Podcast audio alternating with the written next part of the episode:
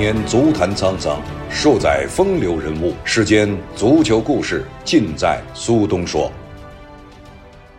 大家好，我是苏东，欢迎收听由励志播客独家制作播出的节目《苏东说》。在今天啊，也就是欧洲杯即将开始的时候呢，我们一起先回顾一下过去一个月五月的足坛热点。在这过去的一个月里边，足坛又涌现出了许多的热点新闻，新的记录不断的在产生。C 罗打进了效力尤文图斯的第一百个球，成为了足坛历史上第一位在三家俱乐部均进球破百的球员。欧联杯中，黄潜创下了历史的记录，夺得了冠军，而主帅埃梅里第四次捧杯欧联。有人去，当然也有人离。伊涅斯塔与神户胜利船续约两年，而小将布冯与哈维马丁内斯则在今年的夏天各自与尤文图斯、拜仁慕尼黑将会告别。下面啊，我们一起来回顾一下五月份的足坛的热点新闻。在上个月，也就是五月十三日结束的意甲第三十六轮的比赛中，尤文图斯在客场三比一战胜了萨索洛。葡萄牙的球星 C 罗在本场比赛中收获了个人尤文图斯生涯的百球。赛后，SofaScore 为 C 罗打出了八分的全场第二高分。此战，这位葡萄牙的球星首发打满九十分钟，全场比赛触球三十九次，四次尝试射门，两次射正，打进一球，还有一次啊击中了门框。赛后，C 罗更新了个人社交媒体庆祝这一里程碑的时刻，写道：“为球队打入了一百球，总是一种特别的感觉，为这个数字感到骄傲，很高兴能够帮助到球队。”也很高兴看到迪巴拉打进的他的第一百粒进球，恭喜你，迪巴拉！但我们必须保持专注，争取拿下联赛余下的积分。目前仍处在紧要关头，我们要继续为我们剩余的目标而奋斗，坚持到底，加油！根据 Opta 的统计，现年三十六岁的 C 罗就此成为了斑马军团历史上第一名在加盟球队的前三个赛季中就在各项赛事中打进一百粒进球的球员。截至至意甲的第三十六轮，C 罗共为尤文图斯出战了一百三十一场，打进一百粒进球，并提供了二十二次助攻。在这一百个进球中啊，有九十三个是在禁区内打进，七个球分布在禁区外。从具体进球方式来看，一百粒进球中有十八粒头球，二十一粒左脚进球，六十一粒右脚进球和二十九粒的点球得分。值得一提的是，C 罗由此成为了足坛历史上第一个为五大联赛三个不同的俱乐部打入至少一百个球的球员，分别是曼联的二百九十二场一百一十八球六十九次助攻，在皇马四百三十八场四百五十球一百三十二次助攻，尤文图斯一百三十一场一百个进球二十二次助攻。此外，在国家队方面，C 罗为葡萄牙队出战了一百七十三次，打入一百零九球，距离伊朗前锋阿里代伊的一百零九个国家队进球记录啊，就差六个。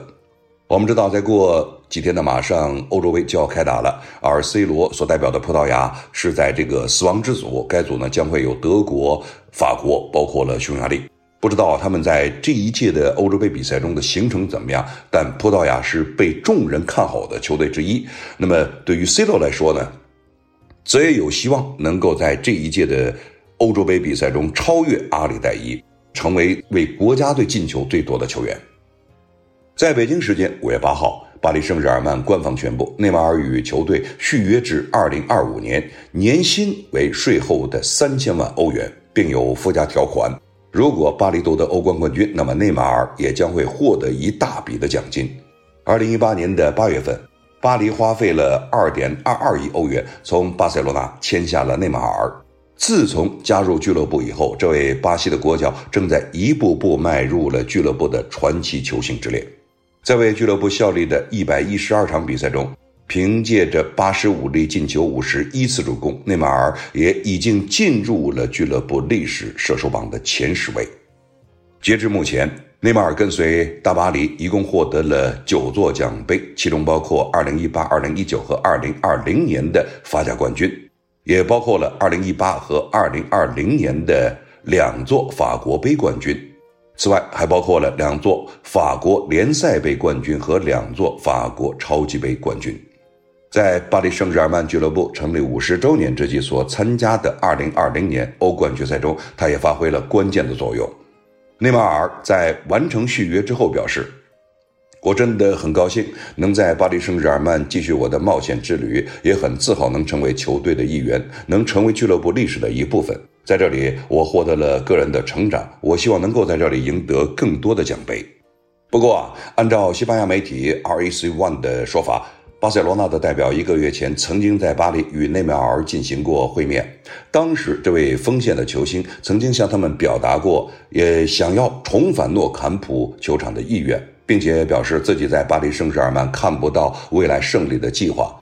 不过，最终他却选择了与巴黎续约到二零二五年，这让巴萨对他呢感到十分的失望。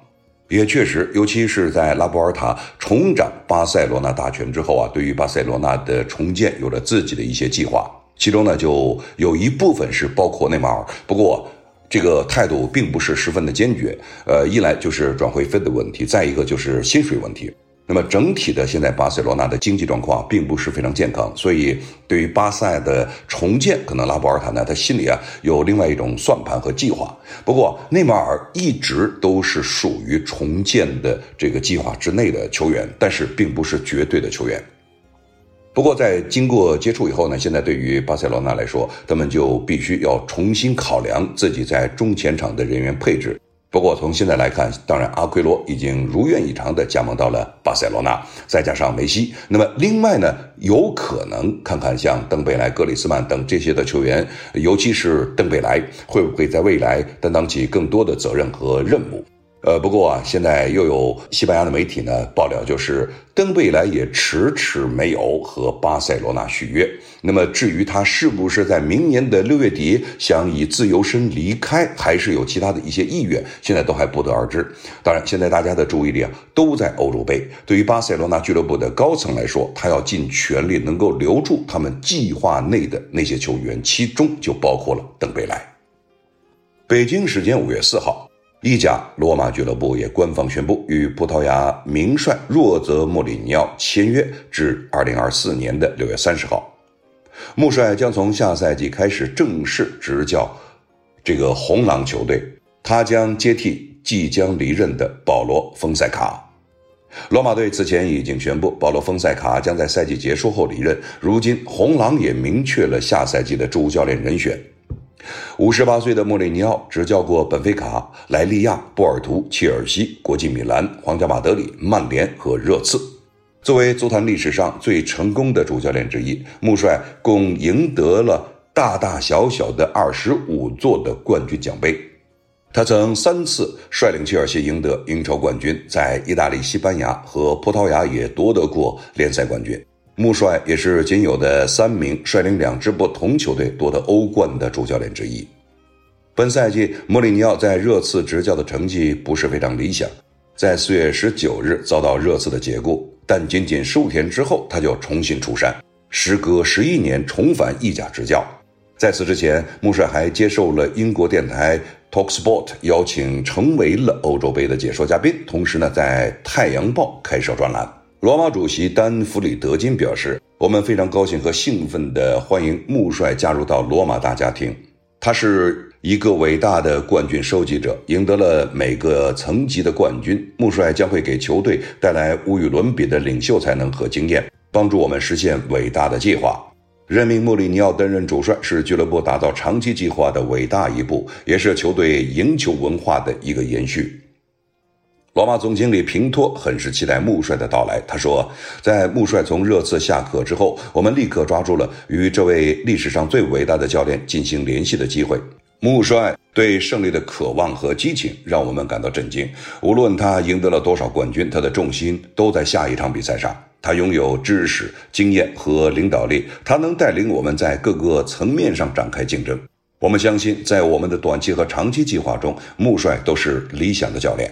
在成为罗马新帅之后，穆里尼奥表示感谢罗马主席弗里德金一家选择我领导这个伟大的俱乐部，让我成为他们愿景的一部分。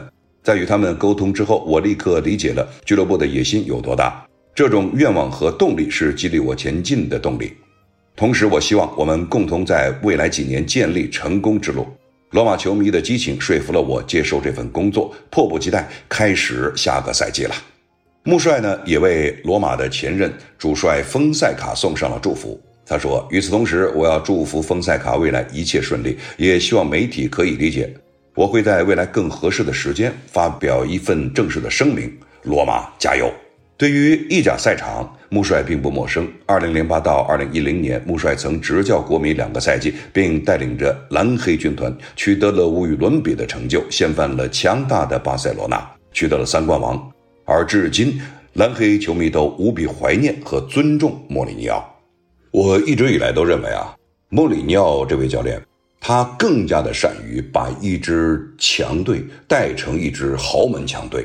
你像当年的这个波尔图，随后呢就是包括了切尔西。当然，你不能说现在波尔图，呃，它是一个非常豪门的球队，但是呢，在他的带领下夺得欧冠的那一个赛季，确实让所有人对于波尔图呢是尊敬有加。当然，也更加了解了莫里尼奥。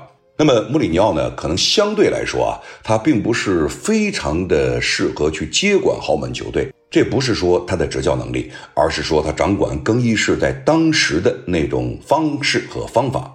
你想想看，像皇家马德里，呃，像这个曼联，呃，国际米兰，这些更衣室都是什么人？这都是世界级的球星。而这些球星呢，他自己的这个自我意识非常强，而且在很大程度上，用我们的话来说呢，他不服管。啊，穆里尼奥偏偏又是一个管理非常严格的教练，这一点上呢，他是和范加尔呢是有点类似。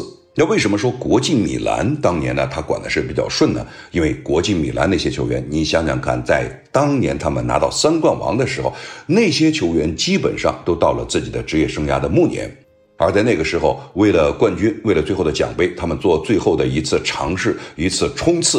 而这个时候，他们知道他们需要一个对于他们有帮助的教练，而穆里尼奥是恰好在那个时候出现了。那么得说啊，就是热刺也是一个强队，按照道理，他完全能够把热刺呢带上一个新的台阶。但是突然的解聘暴露出了这个俱乐部上层的管理，同时这个俱乐部更衣室的矛盾。更衣室本来就有雷，这在英格兰超级联赛或者说呃英格兰的两三级职业联赛中，它都有雷。只是说谁能够踩到这个雷，谁会把这个雷引爆。不幸的是，在这个热刺队呢，阿里把这个雷给引爆了。在引爆以后，那么这些矛盾呢，就是让大家都知道了，媒体再加以夸大，那么对于这个穆里尼奥来说，压力就越来越大。而列维在这个时候又看到了更衣室，你无法完完全全的掌控住，你的成绩又不是特别的理想，那么。看着是顺从民意将这个穆里尼奥呢扫地出门，但实际上呢他自己付出了极大的代价。这个代价就是在那个时候，呃，已经接近要重建成功的热刺队，那么现在呢基本上坍塌。我们也知道，在英超联赛以后，包括了像哈里凯恩、孙兴敏等等这些人呢，都可能在这个夏天要离队。不过呢，由于现在大家注意力呢都在欧洲杯，并没有过多的注意力放在这个转会市场上。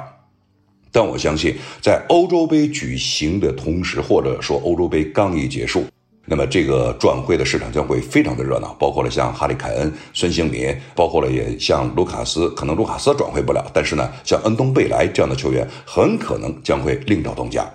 换句话说，下个赛季啊，我们所说的英超六强，很可能就成了英超五强，热刺得从头再来。而穆里尼奥去了罗马，我想。呃，罗马呢，在这个世纪的初期啊，是一支非常强的球队。但近期由于其他球队的崛起，而自己俱乐部投入的这个受限，他并没有取得非常好的成绩。而这个时候，他们必须处于向上爬升阶段。而这个时候的俱乐部呢，他需要一个能够带领他们上山的教练。而这位教练就是莫里尼奥，而且他非常善于带这种球队。你想想，罗马的俱乐部啊，他并没有什么绝对的大牌的这个球员。呃，要说的话，哲科算一个吧，但哲科下个赛季能不能留在罗马，现在也是一个疑问啊。那么同时呢，像弗洛伦齐，他算一个，呃，但。除此之外呢，好像没有一个世界级的球星，而这对于这个莫里尼奥来掌管更衣室是非常有帮助的。他只要搞定一两个在俱乐部威信比较高的球员，这个俱乐部呢，他能够掌控住，那他的成绩自然而然就会向上爬升。所以下个赛季啊，罗马是一支不可低估的球队。在北京时间五月二十七号欧联杯的决赛中啊，来自西甲的比利亚雷亚尔点球大战战胜了曼联，历史上的第一次站上了欧洲之巅。这场决赛有两个数据很有意思，一个是黄前比利亚雷尔所在的城市，它的人口只有五万两千人。另外一个是黄前的主教练埃梅里四夺欧联杯，欧联杯啊也被很多的球迷网友啊戏称为了是埃梅里杯。比利亚雷亚尔的夺冠也改写了欧洲赛事的历史。比利亚雷亚尔俱乐部所在的比利亚雷亚尔市是西班牙瓦伦西亚大区卡斯特利翁省的一个小城市。二零一九年的数据，它显示啊，这个城市人口只有五点二万人。欧战历史上，人口这么少的城市有球队打入欧战决赛也不多见。上一次是二零零四年，三万人的摩纳哥打入了欧冠的决赛，但他们并未夺冠。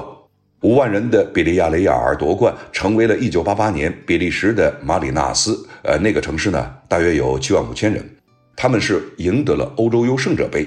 在此之后，所在城市最少的这个欧战夺冠俱乐部呢，就是比利亚雷亚尔。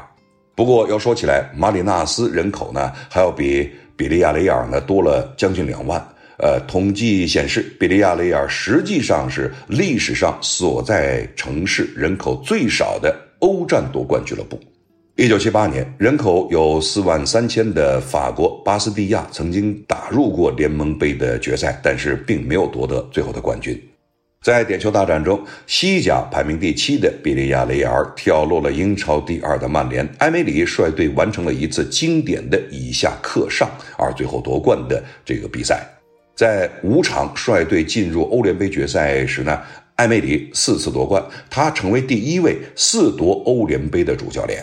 在二零一四到二零一六年间呢，艾梅里三次率领塞维利亚赢得了欧联杯，塞维利亚也因此被称赞为了欧联的盟主。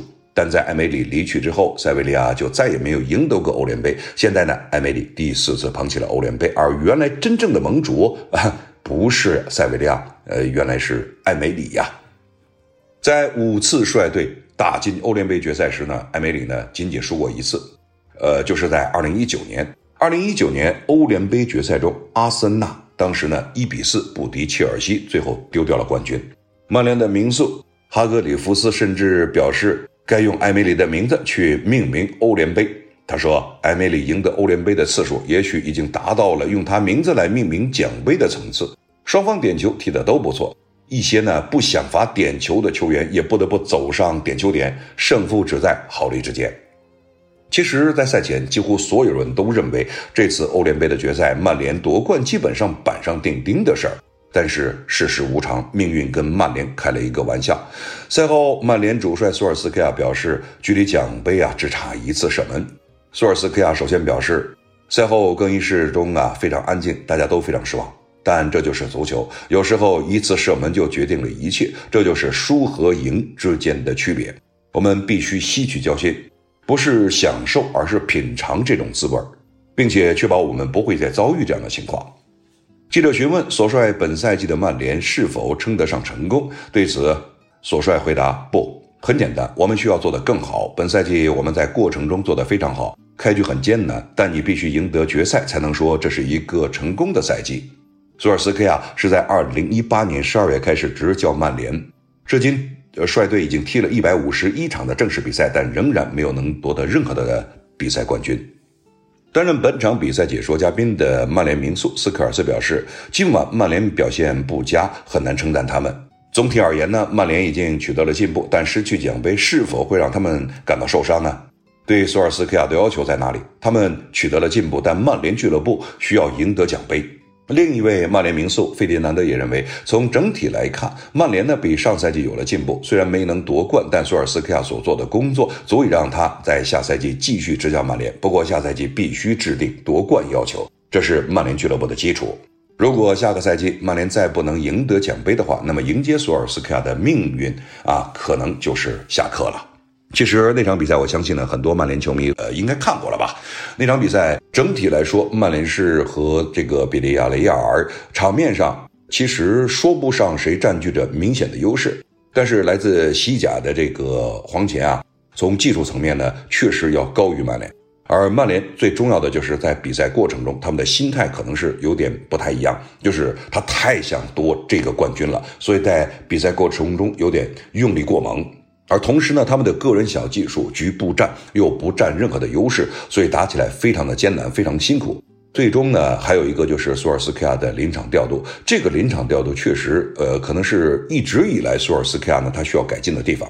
从执教曼联的一开始啊，当时我就认为，对于索尔斯克亚来说呢，他除了要了解从教练角度去看联赛、看俱乐部、看球队、看球员，除此之外呢，你更要需要的就是你在比赛过程中读解比赛、读解球员。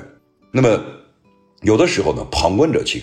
我们作为一个球迷或者作为一个观众的话，你知道这个时候，比如说谁发挥的不好，那么你应该是不是换人？而作为教练，他可能呢是身在局中，他可能认为我在期待着球员下一分钟的爆发。其实这作为教练呢，很多人应该说百分之九十九的教练呢都有过这种心态。我们看到这个球员可能表现的不好，也许呢下一分钟他就突然爆发。这其实，在比赛中也常常发生。所以说，对于索尔斯克亚呢，他在。临场调度方面确实需要提高，有的时候啊要杀伐果断。北京时间五月二十号的凌晨三点，二零到二一赛季意大利杯决赛打响，意甲豪门尤文图斯对战亚特兰大。上半场比赛，库卢塞夫斯基禁区内兜射得分，马利诺夫斯基进球。下半场比赛，基耶萨击中了立柱。随后接到了库鲁塞夫斯基的助攻后，在禁区内左侧抽射建功。全场比赛结束以后，尤文图斯啊二比一战胜了亚特兰大，也赢得了队史第十四座意大利杯的冠军。C 罗赢得了个人职业生涯的第三十四座的冠军奖杯，这也是 C 罗加盟尤文以来收获的第五座奖杯。他也成为了历史上首位在欧洲五大联赛中完成至少三家联赛所有国内呃赛事奖杯大满贯的球员。在首夺意大利杯之前，C 罗曾经两夺意甲冠军和意大利超级杯。在皇马则两次夺得西甲国王杯和西班牙超级杯冠军，效力于曼联期间，英超足总杯、联赛杯、社区盾杯的冠军都被他收入囊中。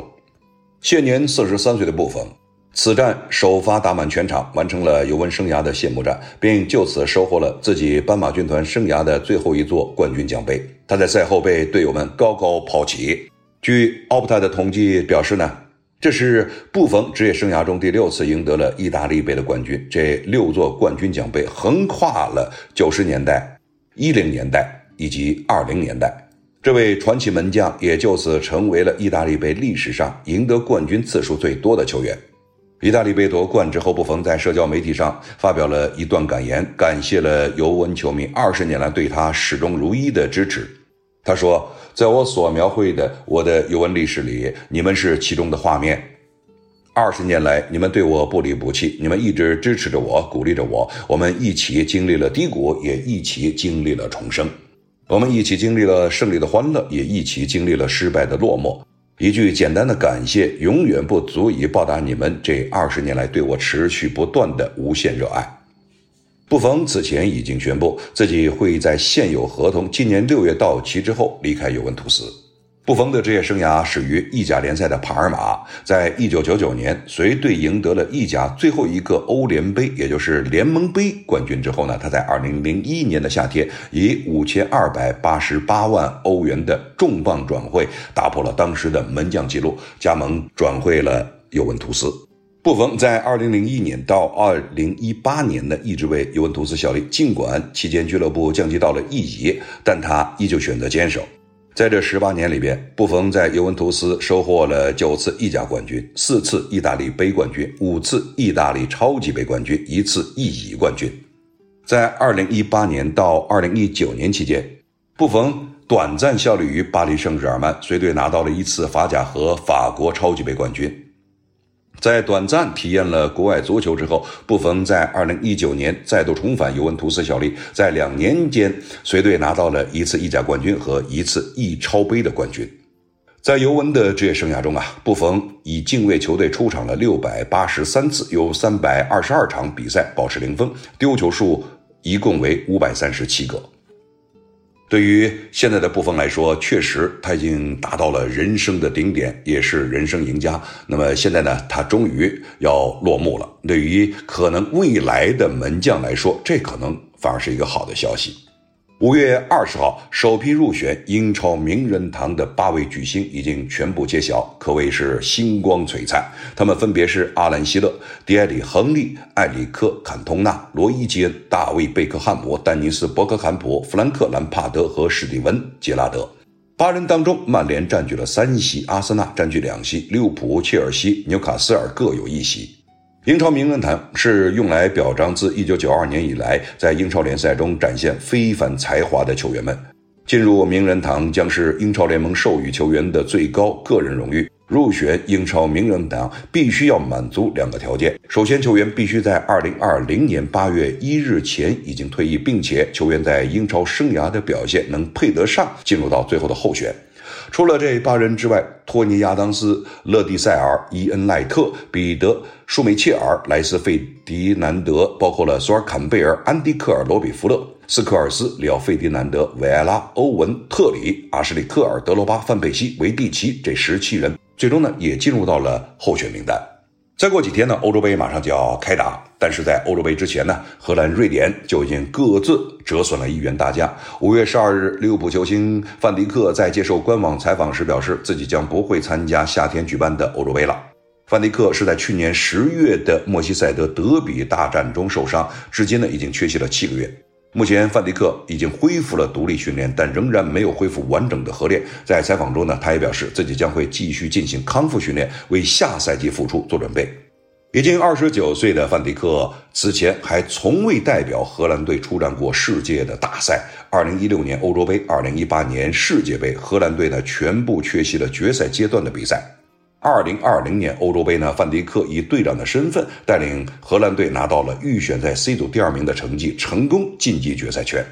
范迪克啊，终于迎来了为国出战世界大赛的机会。然而，他的美梦却被英格兰国门皮克福德一脚踹碎。二零二一赛季英超第五轮，莫西塞德德比大战开场仅仅六分钟，范迪克包抄抢点被皮克福德剪刀脚放倒，随后他因无法坚持被乔戈麦斯换下。赛后检查发现呢，范迪克十字韧带受伤，赛季报销。起初大家都认为范迪克会在今夏随荷兰队出战欧洲杯，但最终荷兰人选择退赛，安心留在俱乐部恢复身体。在范迪克退出之后，荷兰队呢需要寻找新的中卫组合。过去一年的时间，荷兰队在后防线上实验过，包括了布兰德加德里赫特的中卫组合，但这并非荷兰队现阶段最强中卫组合了。而另一边呢，伊布也确定因伤无缘欧洲杯。五月十五日呢。瑞典主帅安德森确认，三十九岁的伊布将无缘参加下个月的欧洲杯。安德森表示：“今天我和伊布聊过了，他告诉我他的伤势将阻止他参加今夏的欧洲杯。这个消息啊，让人难过。不过，对于伊布还是对于我们来说，都希望他能够尽快重返赛场。”拜仁中场哈维·马丁内斯与拜仁慕尼黑的合约即将到期，这位中场大将将在今夏自由转会离队。五月初，在接受踢球者专访的时候，哈马回顾了他在拜仁效力的九年，并谈到了他未来的规划。二零一二年，拜仁慕尼黑以四千万欧元的价格从毕尔巴鄂竞技签下了哈维·马丁内斯。接受采访时，哈马说，当时很多人认为，对于一个防守型中场队员来说，四千万欧元是一大笔数目。然而，极力促成这笔转会的正是海因克斯。我将永远感激他，是他把我带到了这里。哈马回忆道。海因克斯给我打电话说，希望我能够成为拜仁慕尼黑的重要一员。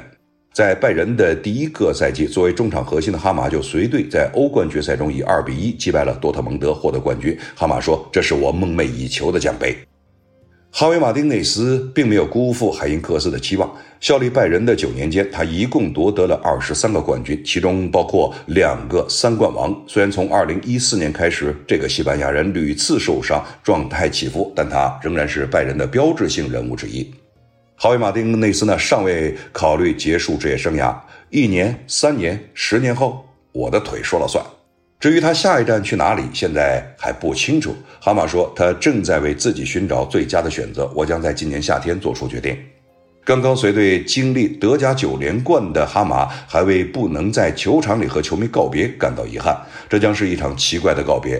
我想对坐满体育场的球迷说再见，这是我的愿望。不幸的是，情况不允许这样，不能和球迷说再见是令人感到悲伤的事情。另外，神户胜利船俱乐部五月十一日宣布与西班牙的中场伊涅斯塔续约两年。宣布续约的当日，也是伊涅斯塔的三十七岁生日。此前，神户宣布将于本日进行有关伊涅斯塔的重要新闻发布会。啊，有很多人甚至猜测呢，伊涅斯塔可能是不是要退役了？但当日，伊涅斯塔确认与俱乐部续约。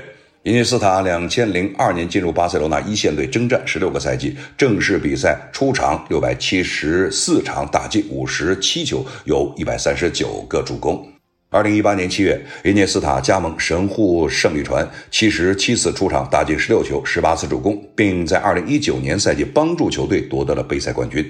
伊涅斯塔上赛季在亚冠当中受伤，并在西班牙进行了手术。本赛季开始，他缺席了一部分的比赛，五月份复出。本赛季出场一共三次。在发布会上，伊涅斯塔说道：“三年前，我们在东京。”宣布了一件激动人心的事情：加入神户队。当时，这是我和我家人的一个全新挑战。过去三年，我们经历了痛苦，也很困难，但是我们克服了这些。小白回忆起往事，对于球队和球迷的信任表示了感谢。最后啊，我们说一个比较有意思的事情：在五月二十号的南美解放者杯小组赛中呢，河床队二比一击败了他们的对手圣塔菲独立队。由于球队四名门将都因疫情影响无法出赛，河床队的中场球员恩佐佩雷斯客串，哎，担任了球队的门将。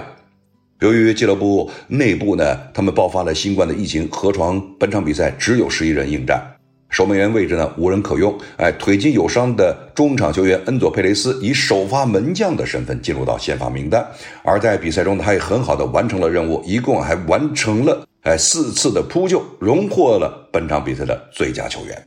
好了，各位收听的是励志博客为大家带来的速动说，感谢各位收听，我们下次节目再见。